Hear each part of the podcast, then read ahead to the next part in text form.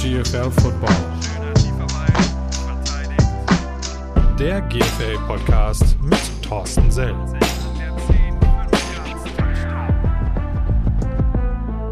So, kurz vor dem Jahreswechsel habe ich nochmal eine Interviewpartnerin gefunden, die mir äh, mit ihrem Thema ganz besonders am Herzen liegt. Wir hatten äh, vor einiger Zeit den Jan Peach von den äh, Saarland Hurricanes zu Gast und äh, der ist auch Sportpsychologe.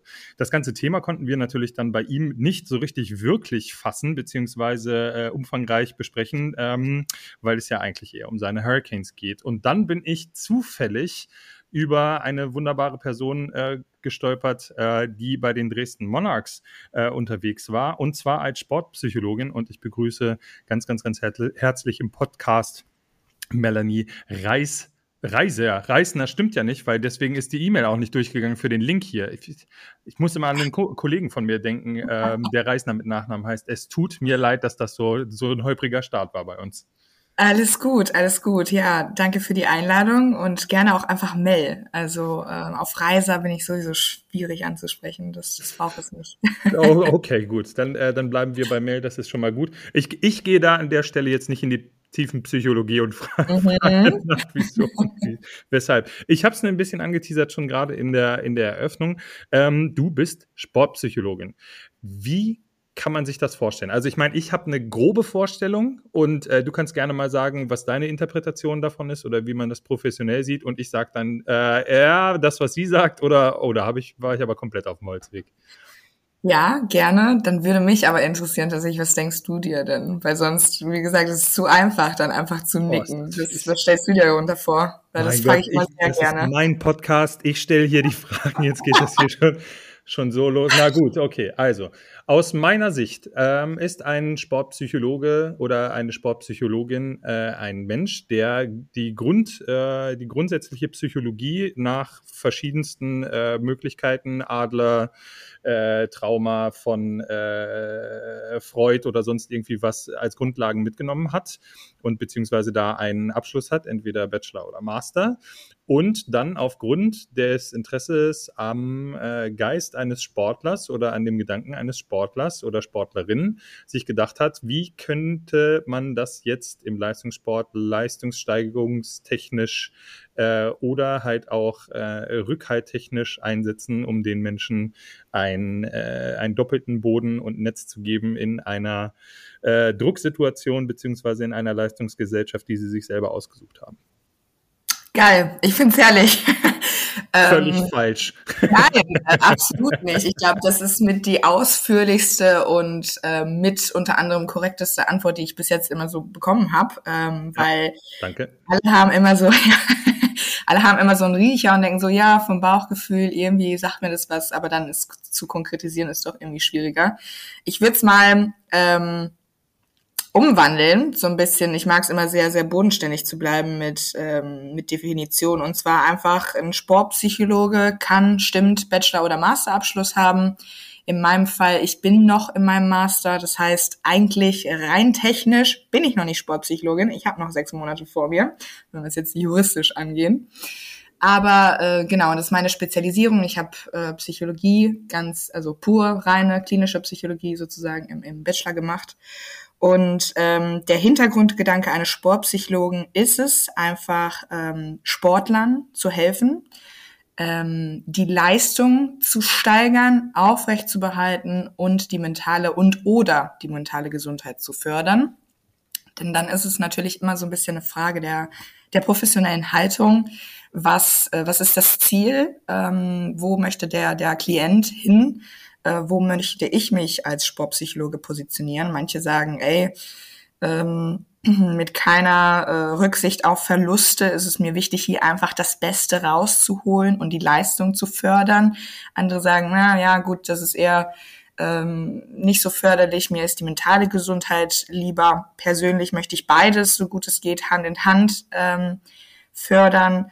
Genau, und dann kommen Themen auf, wie du selber so ein bisschen angedeutet hast. Es können Verletzungen sein, es können Angst vor Wiederverletzungen, großes Thema. Ähm, Bonding innerhalb des Teams, Teambuilding, ähm, wie komme ich mit äh, meinen Mitspielern klar. Ähm, sowas wie, wie Mobbing und Hazing sind auch absolut immer wieder Themen.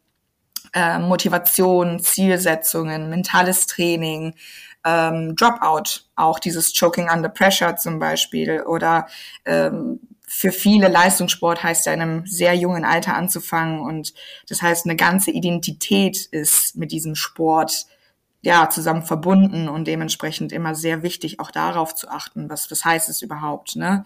Äh, was was bedeutet dieser Sport? Und ich würde es einfach kurz zusammenfassen: Sportpsychologie hilft äh, hilft den Menschen zur Selbstreflexion, ja, und schneller äh, voranzukommen im Leben. Das heißt nicht nur in der sportlichen Leistung, sondern komplett im Leben, ähm, indem du einen Ansprechpartner hast, ja, der dir einfach zuhören kann und dir helfen kann und der auch Methoden hat, ne, ähm, die er dir dann später auch an die Hand gibt, ähm, um irgendwann ja so einen Instrumentenkoffer zu haben, um eigenständig ähm, stabiler durchs Leben zu gehen. Also im Grunde genommen bist du äh, psychologischer Hornbach. ganz genau, ganz genau. Da fällt mir direkt diese Werbung ein von diesem stämmigen Mann, der diesen Berg runterrollt. Ähm, kennst du ja. die Werbung? Ja, herrlich. Hornbach-Werbungen sind immer, ja. Aber das, das, ist, das ist vielleicht ein, ein Ansatz. Also ich meine, wenn äh, das ist, das ist interessant, dass, dass gerade du, also ohne, ohne Fingerpointing und so weiter und so fort, aber dass du gerade eine, eine, eine Werbung für einen für einen äh, Werkzeughandel oder wie, wie nennt man denn das Bauhaus oder mhm ähm, äh, nennst und das erste, was dir einfällt, ist äh, großer stämmiger Mann.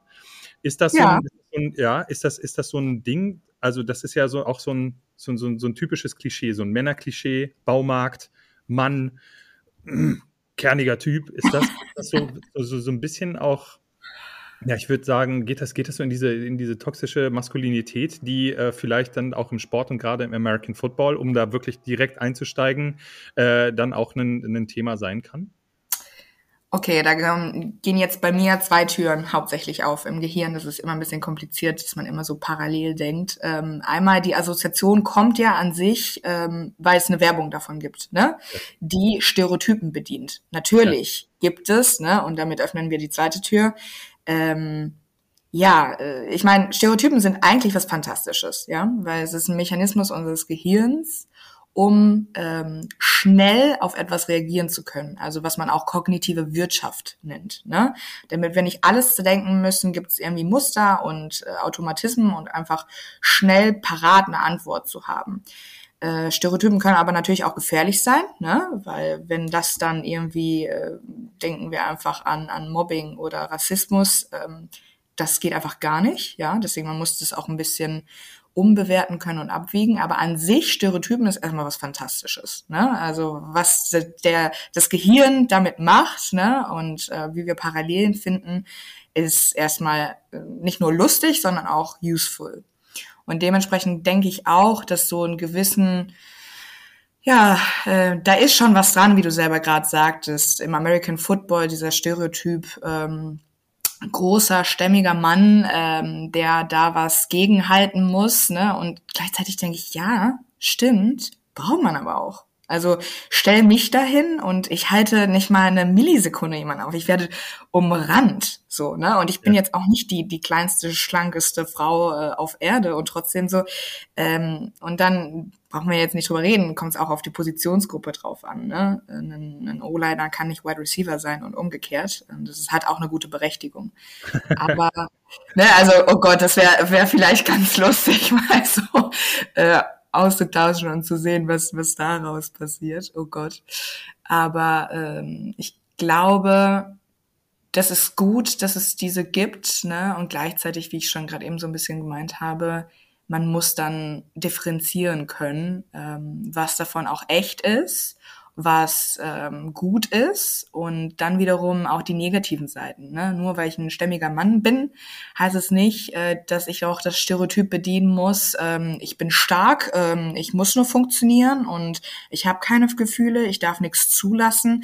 Das ist eine sehr alte Denke und auch eine sehr toxische Denke. Ne? Du hast auch dieses sehr starke Wort benutzt, mit dem man heutzutage immer sehr vorsichtig sein muss, weil es geht ja sehr schnell, oh, das war eine toxische Beziehung, ne?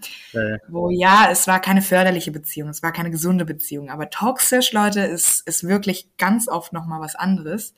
Aber ja, ähm, es ist auf jeden Fall ein Teil des Footballs. Ich glaube, da ist auch ein Entwicklungspotenzial noch drin, was äh, so Kommunikation angeht, Gefühle zulassen, ähm, was ja nicht bedeutet, weich zu werden im, im auch da im äh, stereotypischen Sinne, so diese, diese Memme. Ne? Nee, es geht um darum, ähm, mehr Geist mit seinem Körper zu connecten, selbstreflektiert sein. Ja. Und das bringt dich eigentlich in eine Entwicklung, die noch mehr Stärke dann ausstrahlt. Das bedeutet, du, du würdest sagen, dass, dass, dass gerade diese mh, mm, ja, ich würde mal sagen, also ich, ich kenne es nur von mir selber oder Dinge, die ich, die ich selber äh, durchlebt habe im, im, im Sport, dass man da dann auch teilweise versucht, das auszublenden, äh, um dann halt in, in gewisser Weise oder es einem beigebracht wird, es auszublenden, um dann halt in gewisser Weise einem gewissen Stereotyp äh, zu entsprechen, dass wenn man diese ich nenne es mal dunkle Seite. Also wie gesagt, ich, nicht, ich bin nicht mal Hobbypsychologe, aber ich nenne es einfach mal dunkle Seite. Oder diesen Blindspot, den man, den man da hat, wenn man sich damit besser beschäftigt, dass man ein viel besseres äh, Verständnis für sich selber hat und dann dementsprechend ein viel, viel weiteres Feld. Ähm, nicht nur kognitiv, sondern auch äh, aus, aus Leistungssicht hat? Absolut. Ähm, also du hast ja gerade ähm, angesprochen, ne, dieses äh, im ersten Teil der Frage, ähm, wie du einfach mit dir selber umgehst, hat natürlich auch was damit zu tun, wie du mit der Welt um dich herum. Also je reflektierter du bist, ähm, je reflektierter und ähm, offener kannst du auch der Welt begegnen. Ähm, irgendwann wirst du auch resistenter. Ähm, was einfach die Begebenheiten angeht, weil wir können ja nicht alles kontrollieren, ne? das wissen wir alle ganz genau. Ähm, ab und zu geht es einfach nur darum, wie gehe ich mit den Sachen um, die mir passieren, ja. Und ähm, es ist auf jeden Fall, äh, wo wir die Aufmerksamkeit auch hinlenken. Ne? Ähm, da ist ein gutes Beispiel äh, das Schmerzempfinden, ja äh, sage ich immer wieder, das hat wirklich nur damit was zu tun, wo wir unsere Aufmerksamkeit hinlenken, wie wir sie trainieren. Klar, Schmerz ist Schmerz, ne? Und ähm, außer es ist psychosomatisch, aber wir können es mit dem Kopf können wir extrem viel beeinflussen. Ähm, und das ist, da, da öffnet sich aber so ein breites Thema. Ich weiß jetzt nicht genau, in welche Richtung du gehen möchtest. Deswegen, wenn dich was besonders interessiert, ähm, komprimiere mir ein bisschen die Frage, weil sonst habe ich immer tausend Sachen, die man direkt ansprechen könnte. Ja, ziemlich, aus meiner Sicht halt auch ein enorm weites Feld. Also ich meine, du hast ja selber das mit der allgemeinen Psychologie äh, angesprochen. Ähm, das, das verstehe ich. Ähm, und auch mit der, mit der Spezialisierung. Also es soll natürlich auch um deine Spezialisierung im äh, Bereich Sport gehen. Äh, da wäre mhm. meine Anschlussfrage, äh, gewesen, inwieweit unterscheiden sich da Leistungssportler vom Otto Normalverbraucher? ja gut, also ähm, ein Leistungssportler ist ja tendenziell damit aufgewachsen, erstmal performen zu müssen. Das ist eigentlich etwas, was wir mittlerweile in unserer ne, äh, Gesellschaft alle sehr viel haben. Wir müssen funktionieren. Leistungsgesellschaft. Ähm, Genau, genau. Äh, vor allen Dingen jetzt die junge Generation, ne? alles läuft gefühlt im Bach runter, man sieht keine Zukunft, kann man sich die Rente, wird es das noch geben, kann man sich immer ein Haus leisten. Also eigentlich ist es ja ein gesamtgesellschaftliches Thema, was wir gerade ansprechen. Aber im Leistungssport finde ich, ist es ein Rahmen, der nochmal ausgeprägter ist. Mhm. Ähm, ganz am Anfang ist mir aufgefallen, hast du gesagt, okay, man hat sich selber ausgesucht. Das stimmt. Und gleichzeitig ab und zu hat man auch ein Talent. Und wenn man dann bemerkt, ich habe ein Talent, dann verfolgt man es auch. Ähm, nicht alle Leistungssportler machen das aus Leidenschaft. Das muss man nämlich auch immer wieder bedenken. Ne? Und Spannend. ganz oft ist es auch so, wenn dein Hobby äh, zu deinem Beruf wird, irgendwann verlierst du das Hobby. Dann ist es dein Beruf. Und das ähm, ist auch erstmal schmerzhaft für ganz viele. Ne? Und deswegen dieser Leistungsdrang, dieser Druck auch, ähm, den viele verspüren. Auch irgendwann kommt es ja zu einem Punkt, ähm, es kommen immer wieder Leute, die sind stärker als du. Ähm, das kennen wir auch vom normalen Leben. Es wird immer jemanden geben, der ist intelligenter als du, ähm, der hat mehr Freunde als du, der verdient mehr als du. Äh, nach oben, Platz nach oben gibt's immer. Ne? Und ähm, das, das setzt einen unter Druck und dann kann es auch dazu kommen, dass es Leistungseinbußen gibt, wenn man sich zu viel Druck macht oder weil in der Tat einfach jemand etwas besser ist und äh, man kann damit nicht umgehen und ähm, genau, also viele Situationen und man wächst damit auf. Äh, wir gehen jetzt mal von, von einer Standardsituation aus. Ich mache diesen einen Sport, seitdem ich klein bin. Es gibt nur das. Und auf einmal merke ich, ja, ich werde jetzt älter oder irgendwie, äh, ja, mein, meine Glänzzeit ist vorbei äh, und das Leben geht aber nach dem Sport noch weiter. Ne? Und ähm, das ist auch so ein bisschen, was ich mit der Identität angesprochen habe. Und dann fällt auf einmal die ganze Welt zusammen, weil du wirklich nicht mehr trennen kannst, ähm, wer bin ich und was ist der Sport, sondern es ist eine Einheit. Ähm, oh, ja, genau. Und das ist so ein bisschen die Herausforderung, glaube ich, unter anderem im, im Leistungssport äh, anzuerkennen, okay, äh, wie weit geht das Ganze, wie weit definiere ich mich darum? Und ähm, das sind die Herausforderungen erstmal in erster Linie. Ne? Und dann, wie gesagt, wie ich vorhin schon angedeutet habe, kommt ganz viel dazu. Ähm, Konflikt, Konkurrenz, äh, Verletzungen, Mobbing, ähm, Kommunikations, also da kann ich wirklich jetzt eine Einkaufsliste erstellen von, von Themen, die da hinzu noch kommen aus meiner Sicht ziemlich ja, umfangreich, ähm, was, was, was da tatsächlich äh, gemacht werden kann, beziehungsweise was da, was da für ähm, Faktoren mitschwingen. Ähm, was ich, was meine Frage dann in die Richtung, gerade was American Football angeht, ich, also ich meine, mhm. das ist halt meine, meine eigene Erfahrung oder das, was mir auch äh, Leute drumherum immer mal wieder erzählt haben. Ähm, was fasziniert dich da an diesem Sport? Warum hast du gesagt, so, ey, lass mal American Football betrachten, weil, also, so wie du mir das erzählt hast, ist das ja eher so, äh, dass das eine, eine, du hast das sehr poetisch ausgedrückt, eine sehr frische Liebe ist. Mhm. Äh, tatsächlich. ja. ähm, und du hättest es dir auch einfach machen können und in den, in den Sport gehen, der ja in Deutschland zum Beispiel sehr viel populärer oder sehr viel zugänglicher ist. Und äh, so, wenn ich mich richtig erinnere, deine Masterarbeit, ähm, für die wir hier natürlich auch nochmal Werbung machen wollen, also falls irgendjemand unterstützen möchte, sehr, sehr, sehr gerne, ähm, ist ja auch äh, die, ähm, der, der Vergleich der Kultur des Sportes in den USA und Deutschland. Ähm, mhm. Psychologisch gesprochen, wo ist da dein Ansatz und äh, wieso nicht Fußball?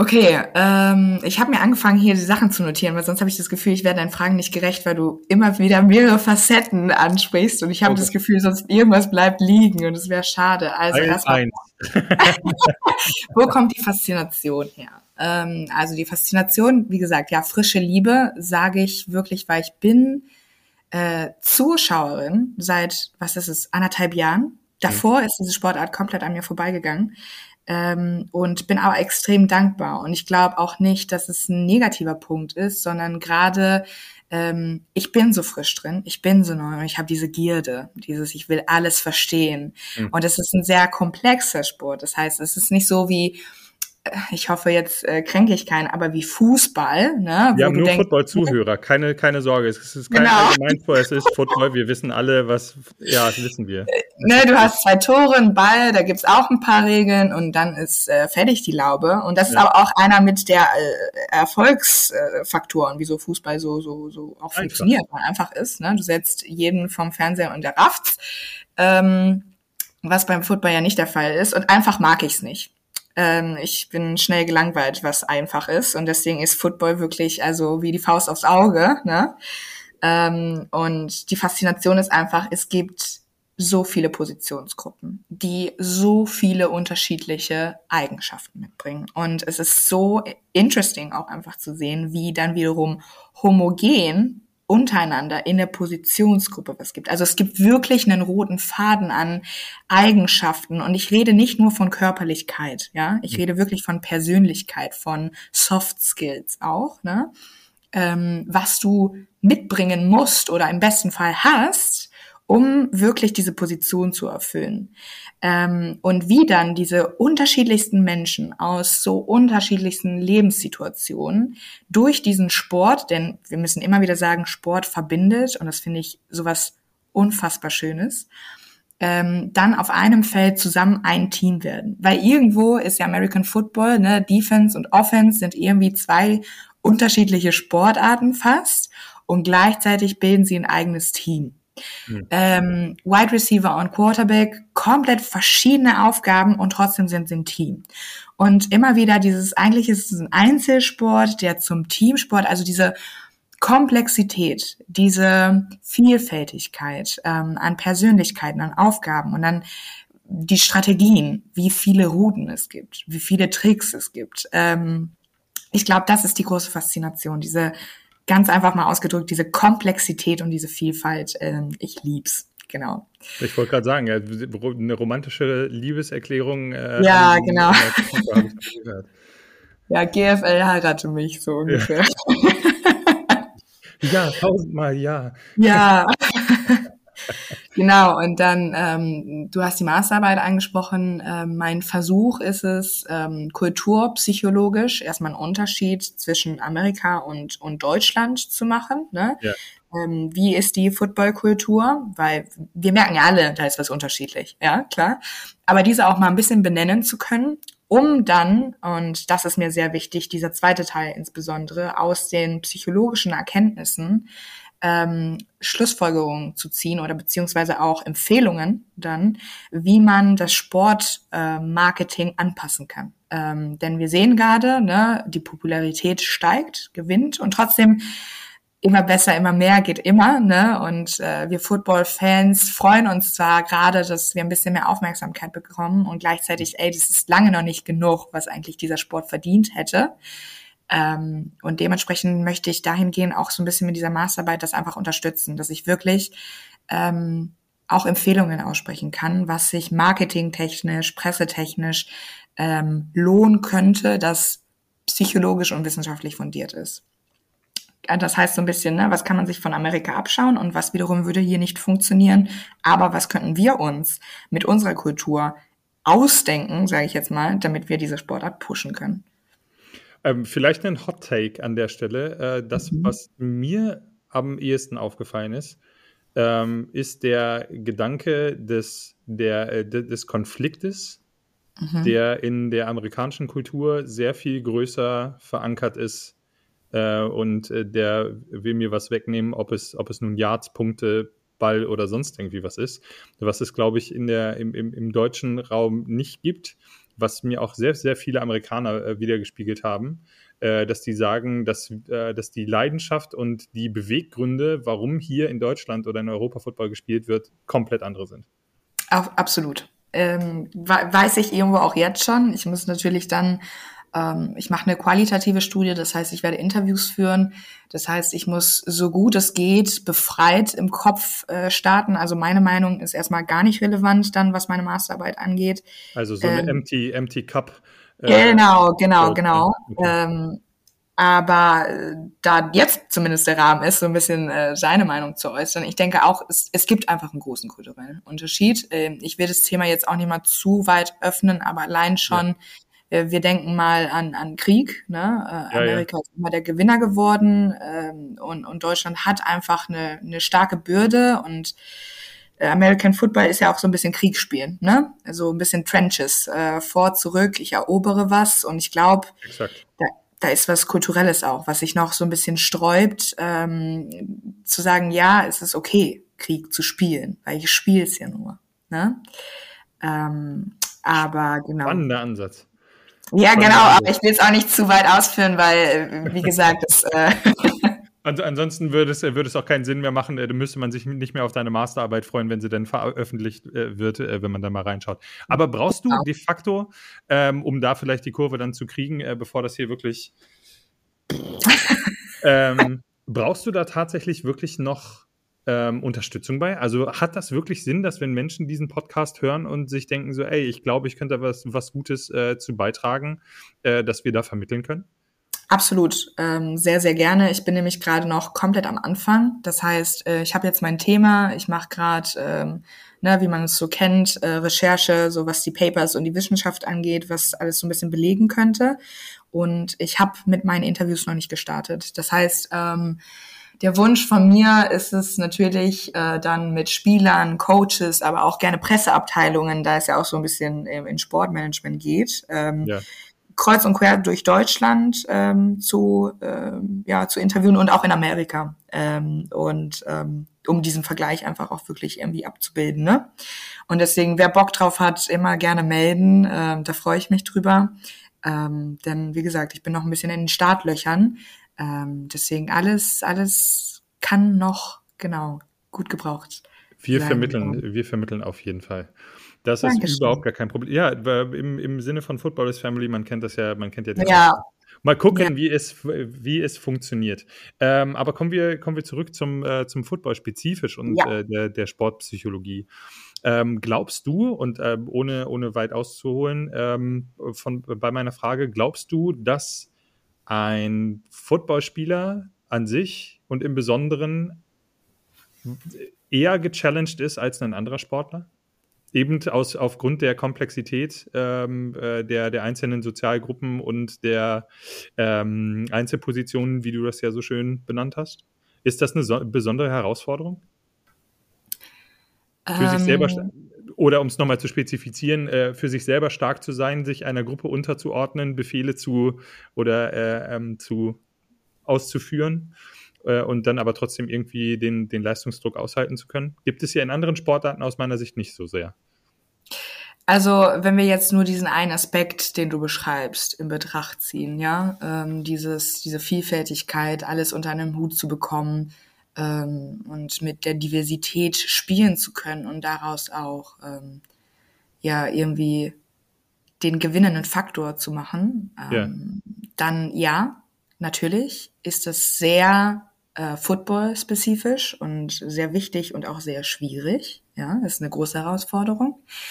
Ähm, ich würde jetzt aber nicht so weit gehen und sagen, dass generell deswegen ähm, Football schwieriger oder kognitiver herausfordernder ist als, als andere Sportarten. Also, ähm, weil ich finde, wir vergessen ab und zu, was für, vor allen Dingen psychologisch kann ich hier jetzt nur sagen. Ne? Ich bin keine Trainerin, ich bin kein Coach, ich bin kein Sportwissenschaftler. Deswegen sitzt heißt, du doch hier, wegen genau, dieser Meinung. Genau. ich gehe jetzt immer nur eher vom Kopf aus, ja. Ähm, da finde ich immer, man vergisst sehr oft, weil man es halt nicht sieht, ja, was im Kopf passiert. Ähm, dass andere Sportarten auch extrem viel Komplexität haben. Und da äh, möchte ich jetzt mal einen Parallelismus kurz ziehen ähm, mit Dart. Gerade ist ja äh, Dart-WM, leider sind die Deutschen draus. Und ähm, man denkt immer so, ja, das ist Pfeile gegen eine Scheibe. Äh, da ist schon viel mehr drin, was jetzt die Psyche angeht. Und deswegen so pauschal zu sagen, ja, American Football ist psychisch viel anstrengender als jetzt zum Beispiel Dart, äh, Leute, nein, würde ich, würde ich nicht so unterschreiben, wäre ich vorsichtig mit dieser Aussage. Es das sind andere ne? Herausforderungen.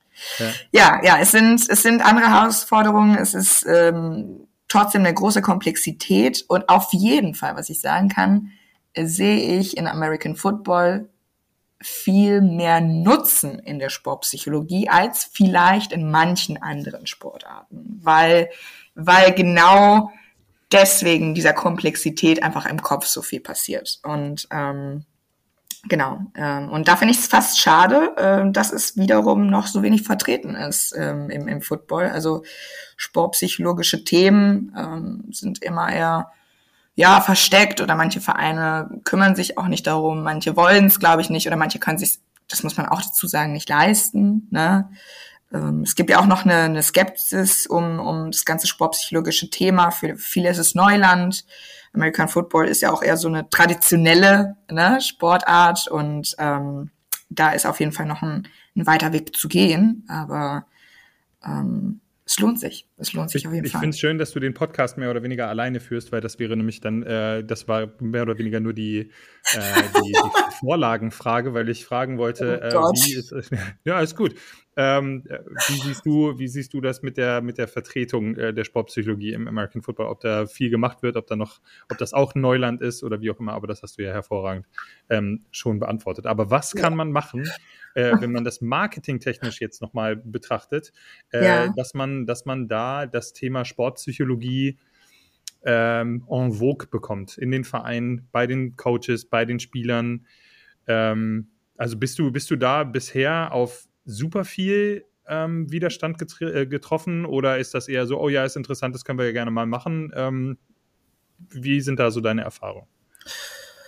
Puh, ähm, sowohl als auch. Also ähm, ich muss zugeben, zum Beispiel jetzt bei den Monarchs war ich ja letzte Saison und ähm, die haben mich äh, ja sehr offen äh, angenommen. Also jetzt, ich rede vom, vom Sportmanagement, also vom Geschäftsführer und die Coaches, die, die waren sehr offen für das Thema, sehr neugierig und meinten so, ja, ja, probier einfach, schau mal, wie es wie es läuft. Ähm, was ich wiederum gemerkt habe, es gibt Spieler, die sind sehr offen dafür und manche weniger offen. Und das ist aber auch gut so. Und es hat immer seine Gründe, das hat auch immer seine Berechtigung. Es ist ja auch immer nur ein Angebot, kein Muss. Ne? Das muss man wirklich dazu sagen. Du bist nicht gezwungen, zum Sportpsychologen zu gehen. Und ja. wenn du gezwungen wirst, wird es auch nicht funktionieren. So ähm, weil es ist erstmal Beziehungsarbeit. Und äh, wenn du keine Lust hast, diese Beziehung aufzubauen, dann kannst du es dir auch schenken. So. Und aber generell würde ich mal sagen, es gibt viele Leute, die ähm, sehr von dem Thema angetan sind. Äh, manche haben dann so ein, so ein ich nenne es jetzt mal positiven Respekt davor, weil sie nicht ganz wissen, ah, heißt es jetzt, du kannst mich lesen, äh, du kannst in meinen Kopf äh, dich reinschleichen. Nein. Leute, kann ich nicht. Kann ich nicht. ähm, äh, wirklich, manchmal würde ich es mir wünschen, um selber auch in meinem Privatleben manchen Leuten aus dem Weg zu gehen, aber nein, so funktioniert das Ganze nicht. Hm. Ähm, und aber gleichzeitig gibt es dann auch Menschen, die sind dann wieder eingeschüchtert oder sagen so, nee, lass mal lieber. Oder äh, zum Beispiel, ne, was man auch hört, du bist noch sehr jung, Melanie. Und ähm, ehrlich gesagt, ich bin älter als du, will ich nicht. Und das respektiere ich auch, darf so sein. Andererseits, jeder fängt irgendwo an. Äh, ich habe ein Studium, das lange genug jetzt mittlerweile war und äh, technisch gut vorbereitet. Ich denke auch privat äh, habe ich schon einiges erleben dürfen was mich auch breiter aufstellt als jetzt andere in meinem Alter. Und deswegen glaube ich, ist ganz oft, das sagt man auch von Therapeuten, ne, dass die jungen Therapeuten oftmals auch irgendwie, ich will jetzt nicht sagen geiler sind, aber weil du bist noch so frisch, du bist noch mit komplettem Herzblut dabei, du bist viel empathischer, viel mehr drin und bist noch nicht so abgestumpft. So, weil ja, ich mache schon 50 Jahre. Weniger Stereotypen im Kopf. Oh Gott, das jetzt so zu verallgemeinern würde ich nicht oh, ja. sagen. Aber, ähm, Gib unter anderem, was, der Aussage. ich würde sagen, weniger Muster. Aber ja, unter oh, okay. mit dabei. Also ich, ich gebe dir irgendwo recht. Ja. Äh, wenn äh, wenn, wenn äh, unsere Zuhörer sehr, sehr gerne Google benutzen wollen, äh, Synonyme für Stereotypen, dann wird da auch mit Sicherheit Muster stehen, dementsprechend. Aber ja, ich, ich, weiß auf, ich weiß auf jeden Fall, was du meinst. Ähm, aber das ist ja dann auch für dich persönlich ja auch mit Sicherheit eine Herausforderung. Also du hast das so ein bisschen, ein bisschen angekratzt, ähm, dass du da ja auch mit ganz vielen Menschentypen oder Ty Ty Typussen, Ty Typen, ja, Typen äh, zu tun hast. Ähm, und dass du ja auch selber mit Ablehnung ähm, dann auch in deinem Berufsfeld äh, zurechtkommen musst. Was machst du, damit du mit, mit solchen Situationen besser umgehen kannst? Hm. Ich glaube, das ist ja eigentlich nicht mal nur wegen meinem Berufsfeld. Also ich glaube, generell Ablehnung erfahren wir alle im Leben. Ne? Ähm, egal wie man ist, was man macht, was man sagt, wie man aussieht, du wirst nicht eingefallen können. Und äh, das ist ja ein Prozess, da geht jeder äh, früher oder später durch, dass es auch irgendwo einfach dann Boogie ist und egal. Und so, solange man niemanden wehtut mit seiner Art, ne, keinen Schaden zuführt und einfach im Rein mit sich selber ist, dann, dann, dann ist es okay so. Ne? Und deswegen, ich glaube, Ablehnung an sich ist erstmal nichts Schlimmes. Man muss dann aber immer sehen, ja, in welcher Form äußert sich das, ne? Was, was sind die Kritikpunkte? Es ist eine konstruktive Kritik, hm. die ich auch mir anhören kann, mit der ich vielleicht auch was anfangen kann, mit der ich was lernen kann oder nochmal für mich reflektieren kann, um mich auch einfach zu bestätigen. So, ja, ich weiß, dass du das so sehen kannst und ich respektiere das, aber ich habe mich bewusst dafür entschieden, was hm. anderes zu sein, ja.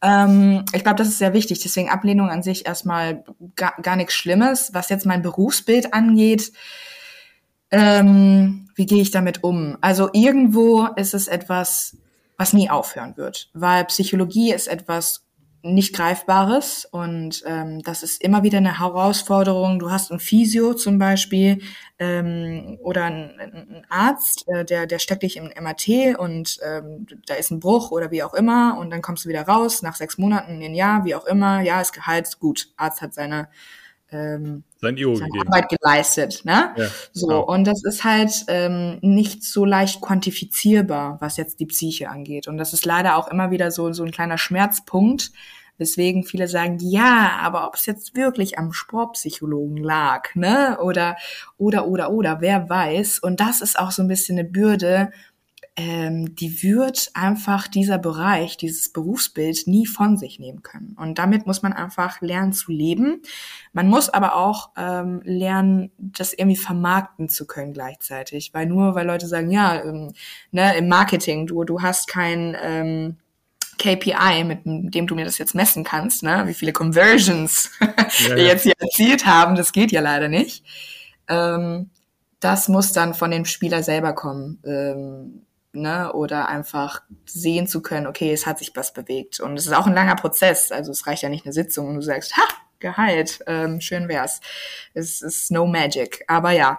Und wie ich damit umgehe, tja, ähm, natürlich, ich bin jung, ab und zu frustriert es mich auch noch, ab und zu ähm, bin ich auch noch nicht, absolut nicht die gewachsene Frau und Meisterin der Situation, dass ich sage, boah, es tangiert mich gar nicht und es kommt nicht an mir ran und ähm, dass ich sage, diese, diese Quantifizierbarkeit hätte ich gerne, ne, um, um sich nicht immer wieder rechtfertigen zu müssen, um nicht immer wieder seinen, seinen Beruf, wo man selber weiß, er ist so wichtig und er kann so extrem viel Positives geben und man kriegt ja auch viel positives Feedback. Aber das bleibt halt immer so im Zweier-Setting und ähm, ich würde dem ganzen Thema immer gerne so eine Bühne geben. Ich glaube, das ist mit unter anderem der Grund, wieso ich gerne so zu Gast bin im Podcast, weil es schafft einfach Awareness, ja, für das Thema und es ist was unfassbar Wichtiges für mich, aber für einfach meine ganzen Kollegen, für die äh, Spieler da draußen, für Coaches oder einfach wirklich die Gemeingesellschaft, ne, Allgemeinbevölkerung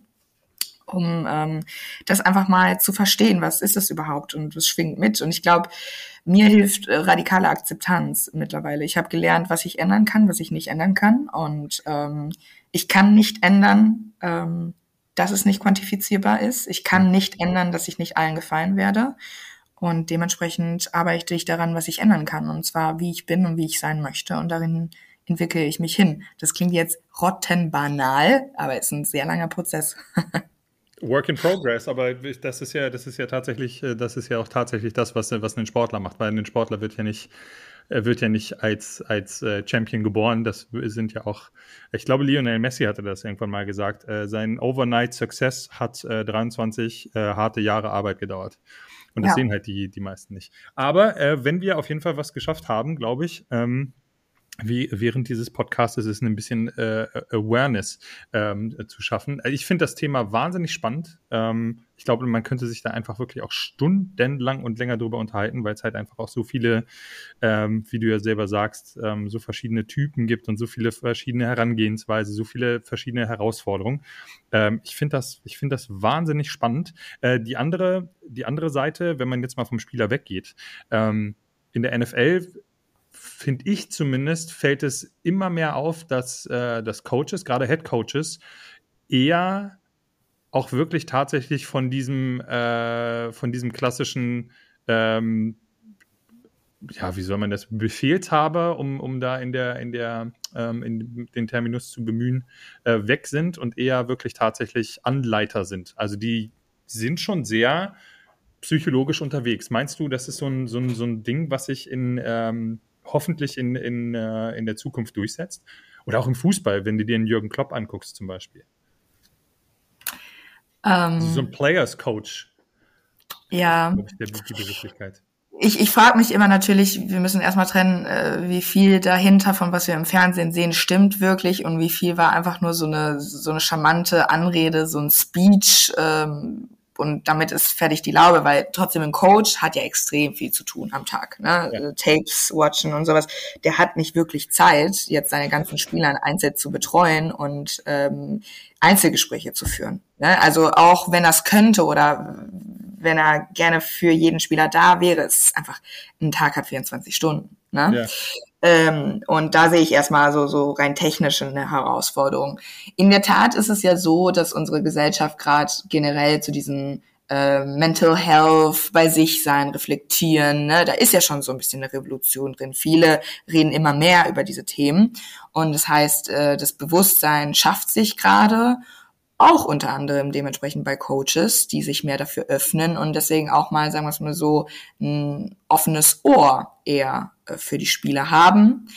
Ähm, ich glaube trotzdem, ein Coach kann einen Sportpsychologen nicht ersetzen, genauso wie umgekehrt. Das sind einfach zwei unterschiedliche Fall. Rollen. Ja, ja. Aber also mir ging es da eher um die Zusammenarbeit. Ja, ja, die Zusammenarbeit es wäre absolut gut. Ähm, ich habe zum Beispiel in meinem Studiengang äh, ein paar Trainer, die das jetzt studieren, um einfach nur Bescheid zu wissen hm. und einfach nur eingreifen zu können, wenn mein Sportpsychologe nicht da ist oder einfach besser mit dem Sportpsychologen arbeiten zu können, ja. weil sie wissen, weil dieses, wie diese Vertrauensbasis geschaffen wird. Ja. Ja.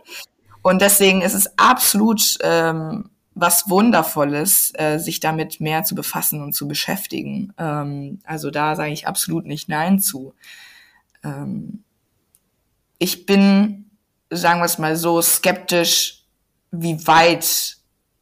Also das klingt gerade alles ein bisschen zu rosig. Ich glaube, der, der Weg ist eigentlich noch ziemlich lang, der, den man gehen müsste. Was, ähm. was ich tatsächlich triggern wollte, um dich da, ohne dich da wirklich unterbrechen zu wollen, ist, ja, äh, dass es ja tatsächlich äh, auch ein kulturelles Ding ist.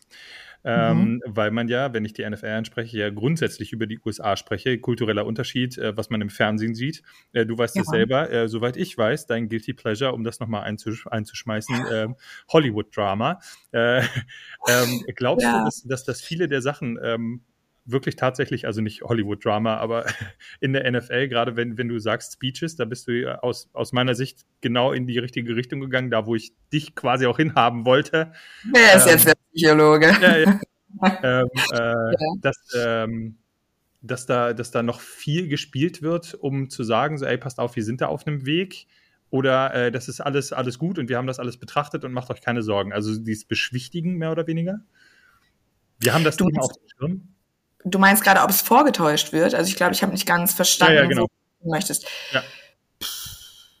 Also ich glaube, vor allen Dingen in Amerika ist ja, oh Gott, wie darf ich es jetzt formulieren? Ich muss aufpassen. Ähm, was, was die Kultur angeht, ist es eine sehr herzige Kultur, eine sehr offene Kultur, aber es ist auch so ein bisschen die Kultur der Darsteller. Ne? Mhm. Ähm, sehr, da ist ja da haben wir das Paket, tut mir leid. Ist völlig in Ordnung. Wir machen eine kurze Pause. Wir, wir sind bei 42 Minuten äh, und wir machen eine kurze Pause. Äh, Torben, wir machen weiter mit äh, der Frage oder der Beantwortung. Ich weiß nicht, wie du das nachher schneiden willst. Äh, ich hatte Mel gefragt, ähm, ob das in irgendeiner Art und Weise aufgesetzt ist in den USA und sie wird jetzt nochmal kurz auf den kulturellen Unterschied eingehen, äh, in Hinblick auch auf äh, Hollywood-Drama und so. Ja, also ich glaube, es ist schwierig natürlich die richtigen Worte dafür zu finden, aber in Amerika haben wir eine Kultur, die ist ähm, sehr offen, sehr auch äh, ja so ein bisschen darstellerisch, ne? Und es ist auch was sehr Schönes und auch was sehr Einzigartiges. Aber ähm, im, ja, ich, ich würde jetzt einfach mal im Vergleich zu Deutschland erklären, wir sind ja eher dafür bekannt, ähm, so ein bisschen kühler zu sein, ein bisschen rationaler, aber dafür finde ich immer ähm, es klingt jetzt, es soll nicht so böse gemeint sein, aber so ein bisschen echter. Also ich habe, ich will es mal so sagen, ähm, wenn du jemanden in Deutschland als eine Freundschaft hast, wenn du dahin gekommen bist, nicht so weit durchgedrungen hast, dann weißt du auch, sie ist tendenziell immer sehr echt und sehr loyal. Und ähm, Amerikaner sind wiederum, ne, ähm, Friends of Many und das ist auch was Schönes und gleichzeitig äh, denke ich immer, ja, ist schwierig da wiederum einzuschätzen, aber vielleicht auch, weil ich einfach diese deutsche Perspektive habe, wie viel davon wirklich echt gemeint ist. Zumal dann noch ein Unterschied, NFL ist einfach auch ein großes Showbusiness. Ne? Es ist die Hauptsportart in Amerika. Es gibt viel Zirkus auch drumherum, ne, schon allein, dass dieser Einlauf zu den Kabinen eine Show an sich ist, ne, wie ja. jeder angezogen ist.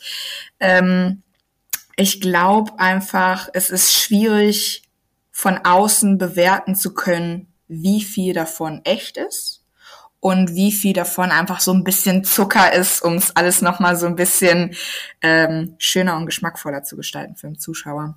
Da vielleicht nochmal einen, äh, einen Einwurf. Äh, American Football ist die einzige Sportart, die zwei offizielle Feiertage hat in den USA. Ja, das, das wusste ich zum Beispiel nicht, aber das, ja, das ja, also so, so, für sich, ne? Ja, äh, Thanksgiving gehört, äh, gehört Football. Ach so. so sowohl College als auch, äh, als, als auch äh, die NFL. Und Super Bowl Sunday. Ja, stimmt. Okay, ja. Im Grunde genommen auch, wenn man, äh, wenn man das so sieht, äh, auch ein, ein Feiertag. Also äh, die gesellschaftliche äh, Relevanz des Sportes ist halt nochmal was vollkommen anderes. Wenn man, wenn man hier sagen würde, DFB-Pokal, äh, Ausnahmezustand, es wurden so und so viele Chicken Wings, naja, nein, aber das ist, äh, das ist, ist, ist was für deine Masterarbeit.